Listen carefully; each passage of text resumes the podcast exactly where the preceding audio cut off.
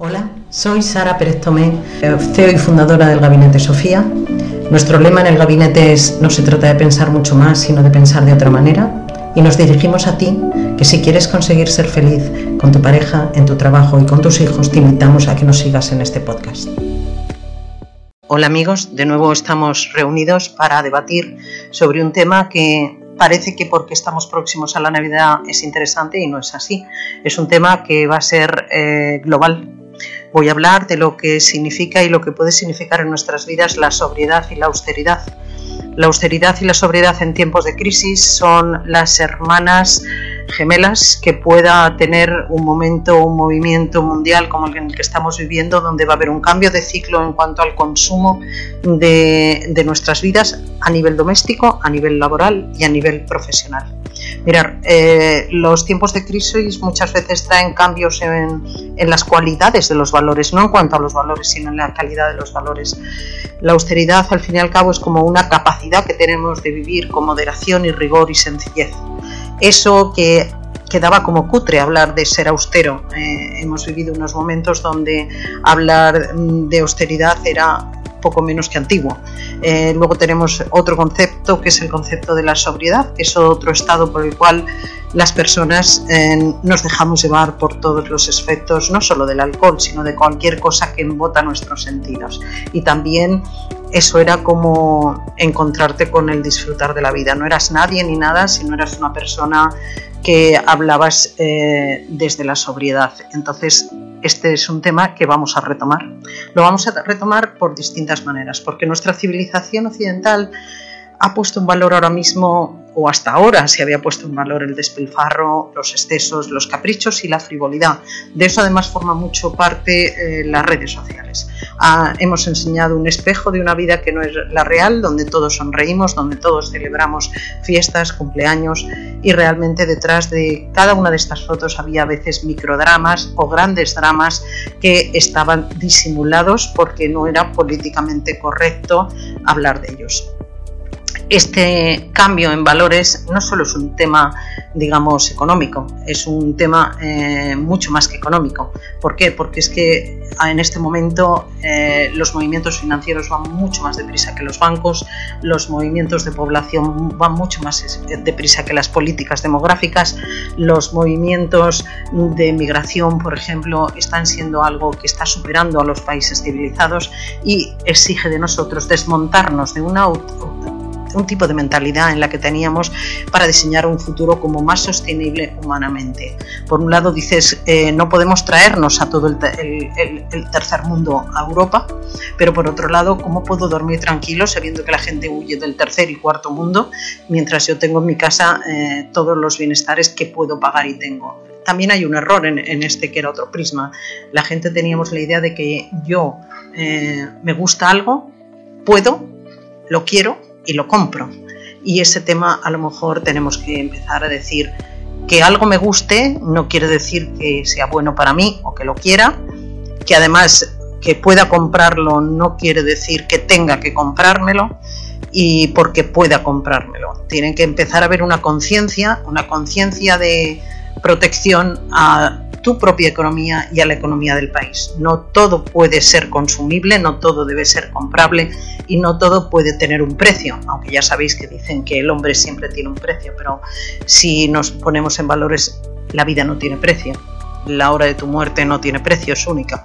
Y por eso mismo eh, hay que saber entender que estamos hablando de un cambio, de un cambio muy grande en nuestra mentalidad. Pero hoy principalmente esta austeridad de la que voy a hablar la voy a centrar mucho más en la parte de la sobriedad.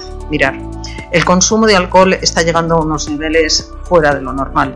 Además, España mm, tiene una cultura vinícola eh, que la hace ser un país que es la meca del alcohol, pero un alcohol sucio, un alcohol de un ocio peligroso, eh, que mucha gente que no es de nuestro país viene a vivir ese, ese alcohol a nuestro país.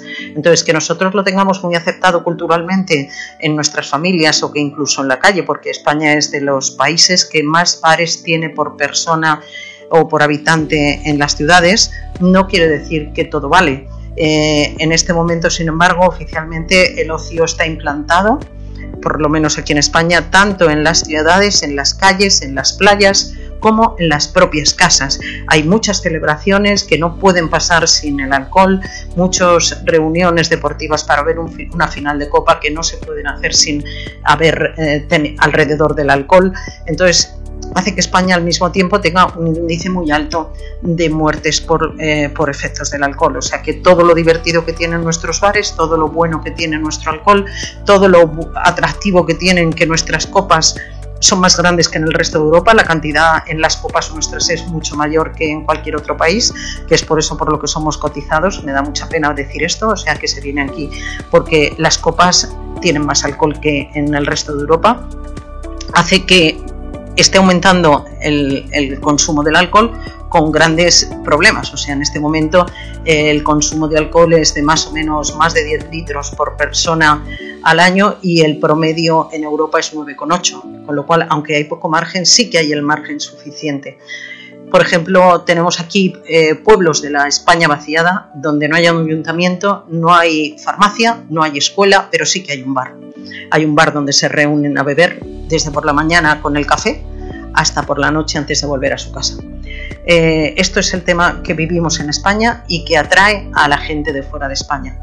Pero, sin embargo, eh, el número de muertes por alcohol, que también es un índice que ha subido muchísimo, ha hecho que los millennials se planteen que esto no es vida, que esto no les gusta. O sea, el millennials, entre otras cosas, eh, valora mucho la estética y valora muchísimo la nutrición. Con el alcohol es difícil estar delgado y además la estética de una persona borracha eh, no le gusta a la gente que son millennials. Y entonces está empezando a ver como una especie de tendencia a que el consumir el alcohol mm, no está bien visto. Antes estaba ridiculizado porque era si alguien no bebía alcohol es porque era musulmán o había hecho una promesa. Si eh, eh, eh, todo eso daba un tinte muy negativo al alcohol, pero era consentido. Pero ahora mismo ese turismo alcohol consentido daba lugar a que aquí hayan venido vuelos completos a beber hasta perder el conocimiento, lo que ellos llamaban el buen beber en España. ¿no? Y esta cultura de beber de playa, de fiesta, alcohol hasta el amanecer, sin límite, hacía que cuanto más alcohol bebías, habías sido más feliz en España. Pero claro, todo eso nos ha convertido en un país con unos muertos que alcanzamos los 37.000 al año por consumo de alcohol, con todas las consecuencias que trae alrededor, más todo lo que trae alrededor de desequilibrios afectivos, familiares y emocionales de una persona alcohólica o que consume en exceso alcohol esto es lo que los jóvenes ahora empiezan a decir, no, una cosa es irte a una isla de España a beber hasta morir y otra cosa es que con tus compañeros, con tus amigas y con la gente de tu ciudad tú pierdas el conocimiento por beber.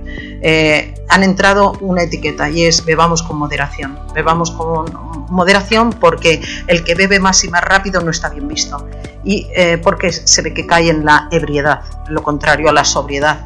Entonces los condicionantes además, quiero deciros que con gran ignorancia por parte de las mujeres. Las mujeres que consumen alcohol están en franca desventaja en relación con los hombres. Tenemos una molécula en el hígado que nos hace metabolizar muy mal el alcohol y una mujer, ni por su masa corporal ni por su hígado, puede beber las mismas cantidades de alcohol que bebe un hombre. Entonces, ante esto, ¿qué ha ocurrido? Que las mujeres milenias están diciendo no a estar ebria cuando salgo a tomar copas. De hecho, muchos bares están transformando todos sus cócteles y hoy en día se están haciendo expertos en cócteles súper exóticos, sin alcohol, eh, cócteles con sabores que nunca habíamos pensado y no solo es eh, sin alcohol, sino con sabores ácidos, amargos o, o, incluso salados, para hacer que la gente le atraiga esta nueva forma de consumir cuando te vas de copas por la noche. En este caso, tengo, yo brindo un alto eh, por toda la gente joven que ha decidido y que prefieren la moderación y el consumo responsable del alcohol por un sentido estético y de salud. Pero es verdad que no es suficiente tenemos que pensar también en la solidaridad de que cuando alguien bebe y coge el coche y provoca un accidente, eh, está siendo insolidario con el mundo, con el planeta y con la familia a la que se lleva por delante. Y luego además hay un tema de autocontrol y autodominio y ahí es donde quiero llegar yo a que está muy bien beber con moderación y el consumo sea responsable, pero no lo cifremos en simplemente un tema estético o nutritivo, sino también de control de la personalidad. La persona tiene que tener dominio sobre sí y el alcohol le desinhibe. Claramente, eh, con el control, con el alcohol pierdes el control absoluto de ti mismo mm, en determinados niveles de consumo de alcohol. Entonces ahí es donde tenemos que encontrar que eh, la gente no lo viva como como algo inevitable. Por ejemplo, las, despedidas de soltero. Eh, no hay despedida de soltero o de soltera que no acabe todo el mundo eh, eh, a un nivel de alcohol que no está justificado lo que se está celebrando con tener que emborracharse sí o sí. O las novatadas de los colegios mayores donde emborrachan a la gente sí o sí. Creo que es un tema de que si cambiamos la tendencia y la mentalidad a que está penalizado el estar ebrio por la vida, hará que encontremos que el alcohol pueda convertirse no en un mal inevitable, sino en un mal menor que podemos evitar. Entre más o menos eh, la franja de personas que están empezando a ser más astemias y a consumir menos alcohol son los chavales o mujeres y hombres entre los 25 y los 35 años. Llamaríamos los que son los bebedores moderados, los que beben con moderación.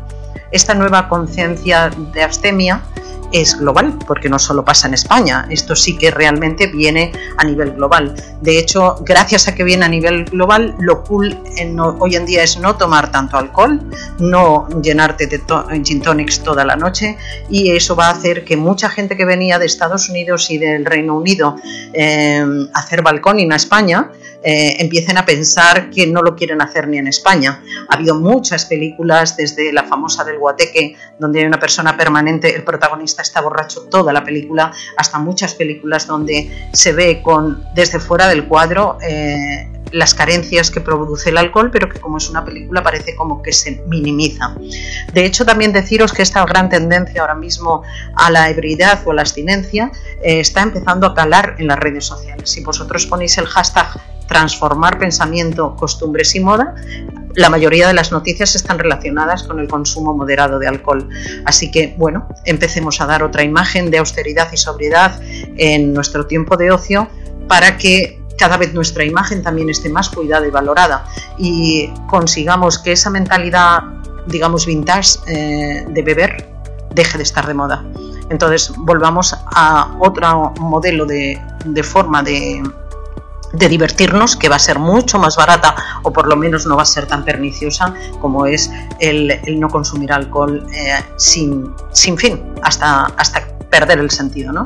¿Por qué? Porque eh, si poco a poco todos colaboramos a esta tendencia, nos daremos cuenta que el perder el sentido o estar demasiado borracho es una debilidad, una debilidad muy insana y aunque sea esporádica es muy insana. Y esporádica para gente es bebo solo los fines de semana. Es que eso ya no es esporádico. La persona que todos los fines de semana se emborracha ya no es un alcohólico esporádico, ya es un alcohólico crónico cada semana.